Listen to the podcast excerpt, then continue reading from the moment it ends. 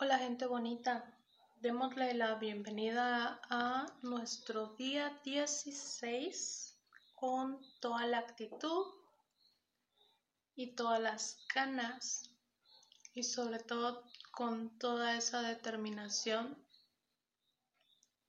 de atraer para nosotros el cambio que tanto deseamos ver.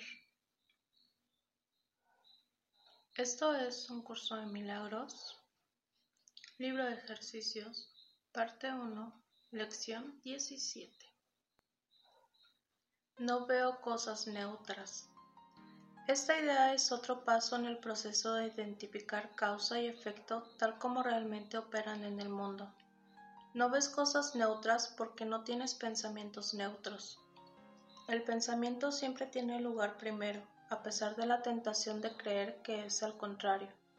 El mundo no piensa de esa manera, pero tú tienes que aprender que así es como piensas tú. De lo contrario, la percepción carecería de causa y sería ella misma la causa de la realidad. En vista de su naturaleza altamente variable, eso es de todo punto imposible.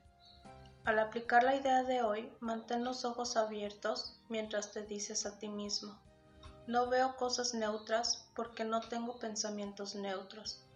Luego mira a tu alrededor, dejando que tu mirada se pose sobre cada cosa que notes el tiempo suficiente para poder decir, no veo un, una, neutro, neutra, porque mis pensamientos acerca de no son neutros.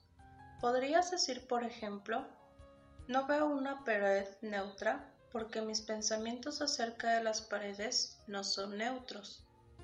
No veo un cuerpo neutro porque mis pensamientos acerca de los cuerpos no son neutros.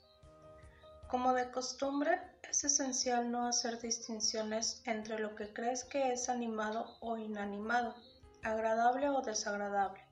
Independientemente de lo que puedas creer, no ves nada que esté realmente vivo o que sea realmente gozoso. Eso se debe a que todavía no eres consciente de ningún pensamiento realmente verdadero y por lo tanto realmente feliz.